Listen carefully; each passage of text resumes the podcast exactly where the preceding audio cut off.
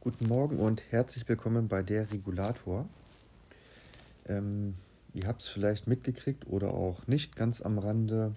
Unsere neue Pumuckl-Koalition, naja, noch ist sie nicht ganz durch, aber ich gehe mal davon aus, dass es das wird, hat sich in ihrem Koalitionsvertrag wohl dazu durchringen wollen oder können. Ganz genau weiß ich das leider auch nicht und geht aus, aus dem Video nicht hervor die Vermittlung von Finanzprodukten auf Provisionsbasis einzuschränken oder sogar noch weiterzugehen und zu verbieten. Ich habe ja in Folge 4 schon mal über den Vertrieb gesprochen. Also da gibt es ja grundsätzlich drei Schienen. Die Ausschließlichkeit und Generalagenten, die nur für einen einzigen Versicherer arbeiten. Kleine Ausnahme sind dort die Mehrfachgeneralagenten. Die Makler, die grundsätzlich im Auftrag des Kunden agieren und die ähm, Honorarberatung, die Versicherungsberater. Letztere sind eine durchaus kleine Gruppe. Also nur kurz einmal zum Verständnis. Die ersten beiden Generalagenten, Mehrfachgeneralagenten, die packe ich immer in eine Schublade. Und die Makler, die bekommen eine Provision bei Abschluss eines Vertrages und auch wenn der noch ein paar Jahre weiter besteht. Also kriegen pro Jahr immer eine kleine Provision. Die Honorarberater bekommen in aller Regel, das ist frei vereinbar, meistens dann vom Kunden, den, den schreiben ihren Kunden dann eine Rechnung für die Beratung. So, und jetzt möchte die Pummelko-Koalition gerne darauf hinaus, die Provisionen einzuschränken oder abzuschaffen. Welche Sparten das betrifft, ist nicht ganz eindeutig. Es kann sein, dass es nur Lebensversicherungen betrifft oder Restschuldversicherungen für Kreditverträge. Das weiß man halt noch nicht. Ne? Ist halt ähm, noch ziemlich früh in der Legislaturperiode. Mal sehen, was die sich noch ausdenken. Aber spinnen wir das mal so ein bisschen durch, was das für den ganz normalen Versicherungskunden für die einzelnen Sparten bedeuten könnte. Lebensversicherung schließt man jetzt nicht so oft ab, da könnte es dann darauf hinauslaufen, dass man dann vielleicht ähm, zu seinem Berater geht. Und der sagt dann, jo, ich berate dich gerne für Lebensversicherung, gib mir vorher deine Infos über Gehalt, wie alt bist du, wie gesund bist du. Also haufenweise in Gesundheitsfragen muss man beantworten. Ähm, wie sieht es bei dir mit der Steuer aus und also ein ganzes Gedöns. Also da muss man schon einiges ähm, richtig wissen und auch gucken, dass man da nicht irgendwo steuerlich Probleme hat. Denn wenn man dann das falsch macht, dann kann man am Ende auch mal durchaus nicht ganz so gut dastehen. Und man möchte natürlich dann auch später, je nachdem, was für ein Produkt man wählt, im Alter etwas abgesichert sein. Also, dass man dann irgendwie eine Rente hat oder Einmalauszahlung, um vielleicht sich dann, ähm, wenn man dann aus der Mietwohnung rausgeht, äh, gegen Rente und sich dann sagt, okay, jetzt möchte ich irgendwo ein schönes Haus auf dem Land haben oder dann will man das Geld mit Mitte 70 haben, wenn man in ein Seniorenheim muss, was auch immer. Die Motive sind vielfältig, der Beratungsaufwand ist auch intensiv. So, also, jetzt überlegen wir mal, der ganz normale Kunde, der bekommt dann vielleicht die Versicherung ein bisschen günstiger, vielleicht wird der Preis ein bisschen sinken, das weiß man noch nicht ganz so genau. Muss dann zum Berater gehen, der sagt dann, okay, für deine Beratung brauche ich locker drei, vier Stunden, Überlegen wir mal kurz, was ein Handwerker kostet. Günstige Handwerker kosten mittlerweile 50 Euro netto die Stunde, das heißt ungefähr 60 Euro brutto. Finanzberatung ist meistens ein bisschen aufwendiger. Also ich würde mal sagen, unter 60 bis 80 Euro die Stunde wird, inklusive Umsatzsteuer, wird dort gar nichts gehen. Das müsst ihr dann auf den Tisch legen. Ihr müsst dann einfach dann sagen, okay, hier sind 200, 300 Euro, Ne? Das müsst ihr denen auf den Tisch legen und dann werdet ihr beraten. Ob das gut oder schlecht ist, sei mal dahingestellt. Ähm, ich gehe mal davon aus, die Branche ist eigentlich relativ gut aufgestellt, berät ihre Kunden aller Regel ziemlich gut, so wie ich das mitgekriegt habe oder auch meistens mitkriege. Und dann muss man eben dann äh, das Geld dafür in, privat in die Hand nehmen. Jetzt wäre es auch nochmal interessant, ob das dann steuerlich angesetzt werden kann. Ich bin da mal echt neugierig.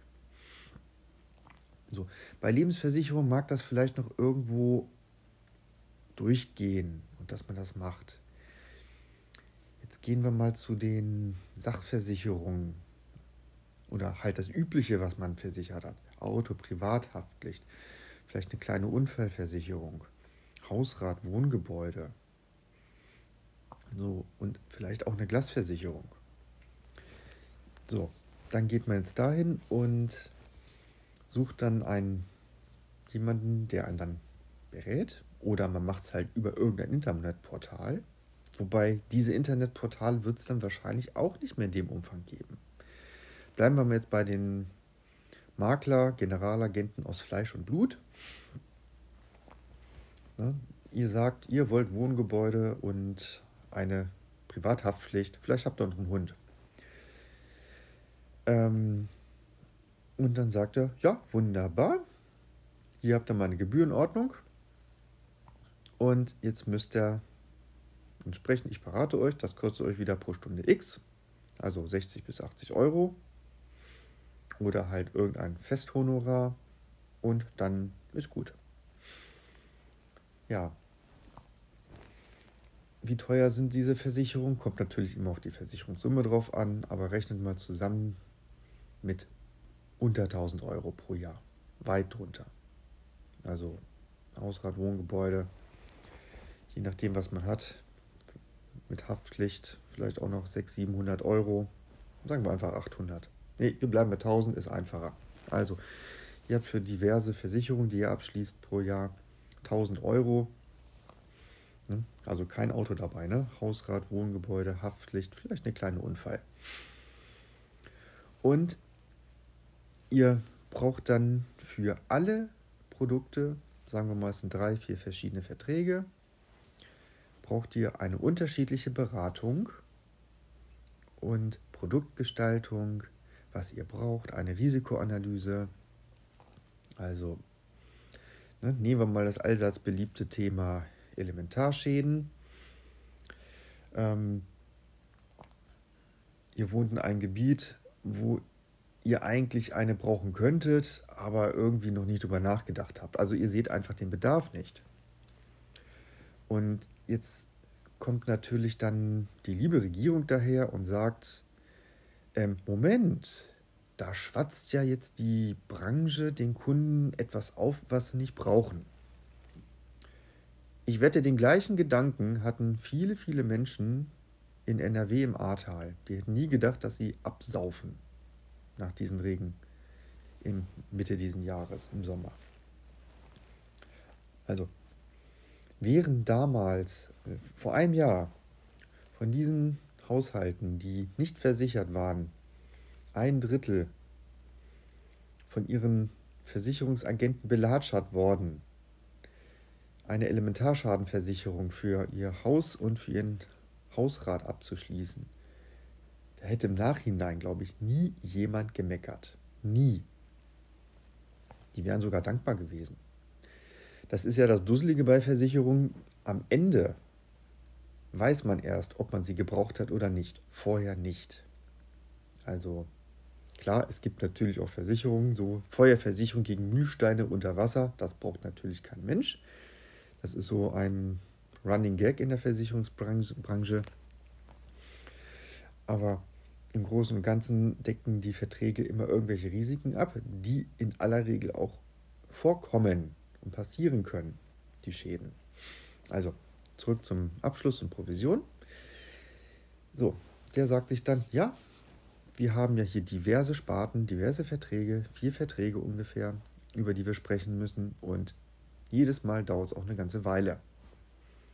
Also ein Makler muss euch verschiedene Produkte vorstellen. Er muss wieder eine Analyse machen. Was braucht ihr eigentlich?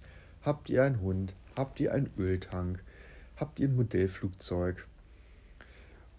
habt ihr irgendetwas anderes? Ne? Ähm, habt ihr eine Solaranlage auf dem Dach oder was auch immer?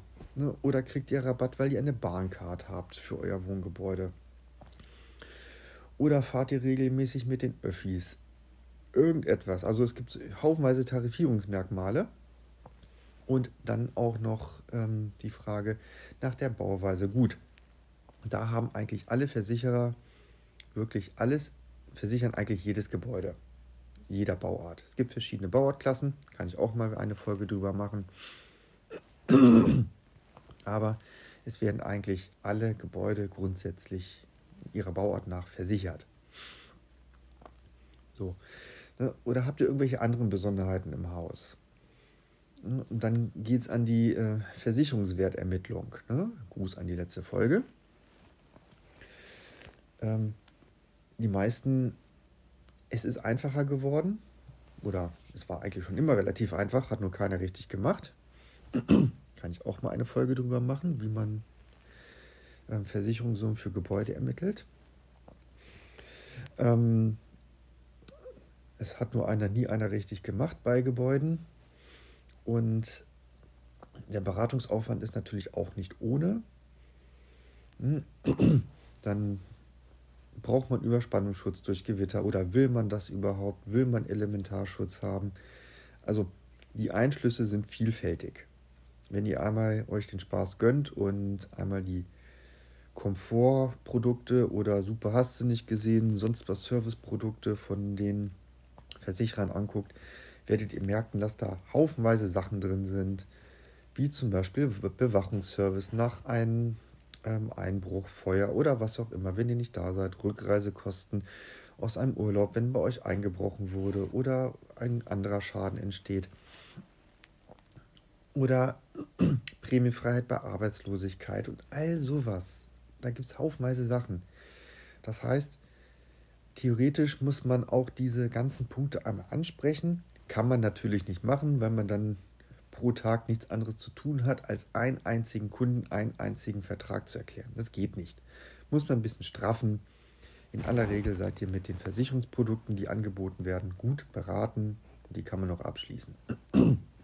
so, ja, also ihr müsstet jetzt wieder für diese ganzen Verträge unter Beratung wieder einen Haufen Geld auf den Tisch legen. Das mag bei wohlhabenden Kunden, also Kunden, die in die Klasse A schon fast reingehen, so im Übergang von B zu A. Wie alle anderen Branchen werden auch in der Versicherungsbranche Kunden durchaus irgendwo kategorisiert und für die auch entsprechende Produkte aufgelegt. Also jemand, der eine kleine Zwei-Zimmer-Wohnung hat, hat einen ganz anderen Versicherungsbedarf als jemand, der eine Millionenvilla hat. Da können ganz andere Sachen drin sein, ganz andere Menge an Schmuck, Smart Home und was auch immer. Und jetzt machen wir mal den Sprung zu einer Person, die leider nicht so viel Geld hat und vielleicht nur Minijobs hat und von Hartz IV leben muss und sich vielleicht auch absichern möchte. Mit einer Hausrat und einer privaten Haftpflichtversicherung, also zwei Verträge. So, die soll jetzt zu einem Menschen gehen und sich beraten lassen, die Person. Ne? Und soll dafür dann vielleicht nur 100 Euro auf den Tisch legen für die Beratung, weil es eine Honorarberatung ist. Wir reden jetzt von Hausrat und vielleicht einer privaten Haftpflicht. Ja, da behaupte ich mal, dass viele Menschen mit geringeren Einkommen sich dann sagen werden, nee, das mache ich nicht mit. Ich gucke, ob ich das vielleicht irgendwie anders hinkriege. Vielleicht klappt es, vielleicht auch nicht. Ne, da wird es dann auch einige geben, die dann sagen, ich bin nicht so affin mit dem Internet. Ne, ich will halt irgendwie nochmal den Menschen da vor Ort haben, den ich da mal eine Frage stellen kann. Und bin dann halt dann ohne Schutz. Hab nichts. Weil mich keiner da entsprechend abholt und dann ähm, beraten will. Ja, die fallen dann hinten runter. Dann passieren Schäden. Ich erlebe das auch immer wieder, dass dann, es gibt leider viele Menschen, die keine Hausratversicherung haben und auch keine Haftpflicht, was mir immer wieder unbegreiflich ist. So teuer sind die Produkte nicht. Ähm, aber das Auto ist immer versichert, ne? Da braucht er keine Probleme. Das, ne, was eine Kasko- und Vollkaskoversicherung ist, das weiß jeder. Wirklich jeder. Aber was eine Hausratversicherung ist und private Haftpflichtversicherung, das ist da schon ein bisschen weniger weit verbreitet.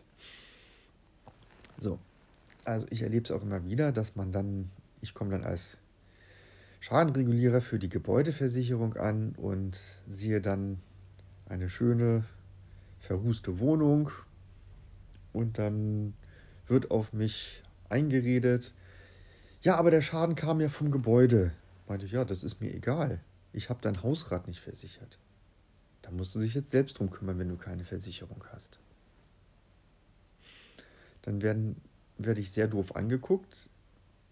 Hm, ich bin da manchmal relativ brutal, aber versuche das auch ein bisschen zu verpacken. Aber ähm, am Ende bleibt es dann dabei. Hätte man einen Vertrag abgeschlossen, hätte man diese für eine kleine Wohnung 60 bis 100 Euro ausgegeben pro Jahr, dann hätte man in diesem Fall dann weniger Probleme. Naja. Ist dann, tut mir dann persönlich auch ein bisschen leid, aber ich, zum Geldverschenken bin ich nicht angestellt worden. Ich kann da nicht für nicht versicherte Sachen, die wir nicht übernehmen können. Die sind ja auch nicht kalkuliert in der Prämie. Also Prämien werden ja auch darauf kalkuliert, was man bezahlen müsste und was so alles passiert. Also was auch versichert ist. Und alles, was nicht versichert ist, ist in der Prämie nicht, nicht berücksichtigt. Also Kulanz gibt es theoretisch gar nicht in der Versicherungswissenschaft. Aber klar, ich weiß, kleinere Schäden werden doch mal übernommen. So, komm, ist ein netter Kunde oder guter Kunde, ne, der sonst irgendwie uns nicht zur Last fällt und ähm, halt keine Schäden meldet. Jetzt hat er mal was. Ne? Also zurück zum Thema Beratung. Ja, diese Menschen haben dann keine Versicherung. So, jetzt gehen wir mal kurz weiter. Versicherungsportale, Vergleichsportale, wie die üblichen Verdächtigen. Die kennt ihr alle, die Werbung gibt es rauf und runter im Fernsehen. Namen will ich nicht nennen. Ähm, die leben ja auch wie Makler von den Provisionen für die vermittelten Verträge. Die werden also für jeden Abschluss, den man über diese Portale macht, fließt Geld in die Kasse dieser Portale die wird es dann so auch nicht mehr geben. Weil die sich dann sagen, ähm, Moment, wie soll ich jetzt hier weiter Geld verdienen? Ne? Also aus reiner Nächstenliebe werden solche Portale definitiv nicht betrieben. Dahinter steckt ein Businessplan und man möchte damit Geld verdienen. Man verkauft Online-Versicherungen, man hat dann, einige haben dann auch noch Hotlines, wo man anrufen kann falls man Fragen hat. Ich hoffe, dass man dort vernünftig auch beraten wird. Ich persönlich finde es besser, wenn man einen Vermittler vor Ort hat, den man ansprechen kann und der einen auch kennt. Und wenn ich in einer Hotline anrufe mit einem umständlichen Finanzprodukt, der kennt mich nicht.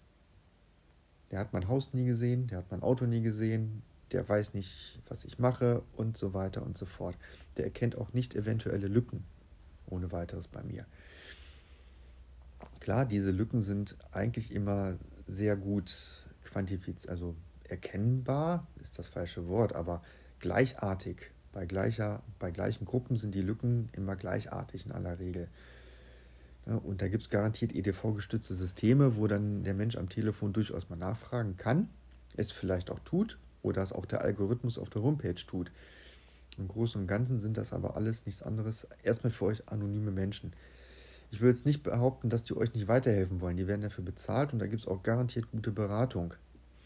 Ähm, muss jeder selbst wissen, wo er hingeht. Diese Portale fallen dann so auch erstmal flach für die Standardversicherung, wie Hausrat, Wohngebäude, Haftpflicht, Kfz und solche Sachen. Die sind dann weg. Oder sie gehen einen anderen Weg. Das schöne berühmte Wort Data Mining, dass dann einfach eure Daten genommen werden und mit denen Geld verdient wird. Dann hat, zahlt ihr für die Vermittlung dann nichts mehr, also für die Beratung. Ihr bekommt dann durchaus anhand eines Algorithmuses ein Finanzprodukt empfohlen, ne, oder auch mehrere in aller Regel, die für euch und euren Bedürfnissen passend sind. Aber dann geht man mit euren Daten hausieren und verdient Geld. Also ich wette, Facebook wird sich jetzt schon überlegen, heißt ja nicht mehr Facebook, sondern Beta, wie man jetzt wohl ein Versicherungsvertriebsportal aufbaut und ins Leben ruft, ohne auch nur einen einzigen Menschen dahinter zu haben, ohne irgendeine Hotline. Das wird garantiert kommen. Irgendetwas in dieser Art. Und wenn es nicht Facebook ist, dann macht das Google oder irgendjemand anderes. Denn diese Unternehmen, die sind ja so darauf aus, in aller Regel keine Menschen anzustellen und ähm, also keinen Kontakt direkt mit ihren Kunden zu haben, sondern grundsätzlich das ähm, über nur elektronisch zu machen und per Algorithmus. Ähm, habt ihr schon mal irgendwo gehört, dass man mit einer Google-Hotline telefonieren kann oder so? Der Support bei Google läuft ja in aller Regel über äh, Kundenforen. Das heißt, andere Kunden helfen euch weiter in einem Forum. Okay, ist vielleicht ganz nett, aber ähm, ist das die Aufgabe von Kunden, anderen Kunden weiterzuhelfen? Ich persönlich halte da nicht viel von. Das ist ungefähr so, als würde ihr ne, seid bei der Pfefferminzia versichert oder wollt dorthin, euer, euer Nachbar auch und er, ihr steht am Gartenzaun und diskutiert da zwei Stunden drüber und berät euch, welche Sache das ist. Ne? Und er bekommt 0 Euro dafür, ihr wisst nichts von seiner Qualifikation oder was auch immer. Ähm, Finde ich persönlich etwas semi. Ja, also dann wird es Data Mining geben. Gibt es vielleicht jetzt auch schon, aber das wird noch stark ausgeweitet werden, dass man mit den Daten noch wesentlich mehr macht. Ja, ich bin ja mal gespannt, was die Pummelco-Koalition daraus machen wird in den nächsten Jahren. Ich bin auch extrem sicher, dass äh, die Versicherungsbranche dagegen Sturm laufen wird. Ähm, ich bin kein Vertriebler, aber ich halte die Honorarberatung auch nur für gewisse Klientel für sinnvoll. Das nochmal bitte in Klasse ähm, Folge 4 nachhören. Das sind Kunden mit extrem hohem Beratungsaufwand und auch Kunden, die spezielle Anforderungen haben und einfach auch das Geld dafür haben. Also da reden wir wirklich dann von Unternehmen oder Privatleuten, die dann wirklich ähm, durchaus spezielle Sachen brauchen. Und jetzt nicht von einem Standardkunden, wie es mindestens 95 Prozent der Kunden in Deutschland sind. Also es sind standardisierte Produkte in der Versicherungsbranche. Noch einen kleinen Nachtrag zum Thema Versicherungswert.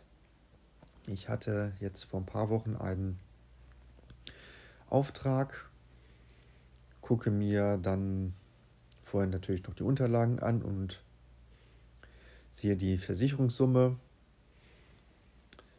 Ja, ich stehe vorm Haus und denke mir nur so, die reicht nie und nimmer. Ich frage den Kunden nach der Wohnfläche. Ich nehme sie auf, notiere sie mir. Er hat mir nur eine circa Angabe gegeben, genau wusste das auch nicht. Und rechne ich das dann zu Hause am Schreibtisch nach, denke mir, hurra, Hauptgewinn, Versicherungssumme und Versicherungswert sind leider nicht deckungsgleich. Der Versicherungswert ist höher als die Versicherungssumme.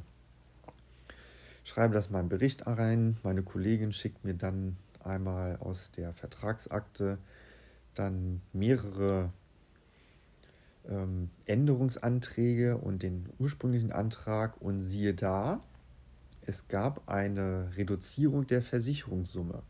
Warum auch immer. Der Makler hat eine Reduzierung der Versicherungssumme vor ein paar Jahren reingereicht.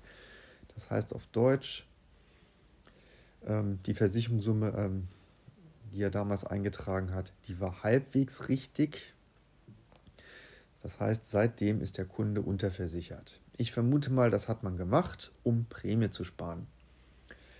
Ähm, Versicherungssummen sollten immer am, Versich am Versicherungswert orientieren und diesen entsprechen oder vielleicht leicht drüber liegen, um eine eventuelle Unterversicherung, die im Laufe der Zeit entsteht, das passiert besonders bei Hausrat, einfach aufzufangen. Und äh, bei Gebäude, da könnte er nicht so ohne weiteres in eine Unterversicherung reingeraten, wenn es der gleitende Neuwert ist. Das heißt, die Versicherungssumme wird automatisch von Jahr zu Jahr mit einem Baupreisfaktor multipliziert und ähm, angepasst. Also da braucht man sich gar nicht drum kümmern, außer sie ist von vornherein falsch. Und das ist natürlich in meinen Augen bescheiden. In diesem Sinne, ich warte mal ab, was die Pumuckl-Koalition macht. Für mich persönlich wird das wenig Auswirkungen haben, weil ich ja nicht im Vertrieb beschäftigt bin. Ich denke aber, dass ich dann doch den ein oder anderen Kunden in den nächsten Jahren dann mehr haben werde, ähm, der irgendwo Lücken hat oder halt Mieter, ne, der dann irgendwo nicht versichert ist und man sich dann anschließend damit herum ärgern darf, dass dann endlich mal eine Wohnung ausgeräumt und der Hausrat weggeschmissen wird nach einem Brandschaden. Das zahlt nämlich nicht die Gebäudeversicherung. In diesem Sinne, heute ist Samstag, es ist schön grau draußen. Ich wünsche euch noch ein schönes Wochenende. Tschüss. Da habe ich doch gerade etwas schnell Tschüss gesagt. Einen kleinen Nachtrag habe ich noch. Man kann sich natürlich alternativ auch gerne durch die Homepages der diversen Versicherer durchklicken und gucken, ob man dort dann schlauer wird. Es kann dann allerdings relativ aufwendig und zeitintensiv werden, denn es gibt, ich weiß nicht, wie viele Versicherer es auf dem deutschen Markt gibt, aber es dürften über 100 sein. Also, wenn man auch nur 10 davon abklappern möchte, ich wünsche viel Spaß bei der Klickerei.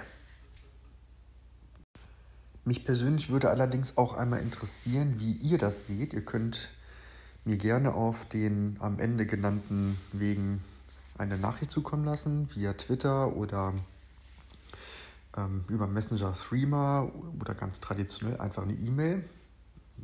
Wie und wo ihr das findet, das findet ihr immer in den Show Notes oder auch gleich am Ende. Ähm, ich werde auch nochmal versuchen, man kann ja bei Spotify jetzt auch kleine Umfragen starten. Ich werde da einfach mal eine kleine einrichten. Ich bin mal gespannt auf eure Reaktion.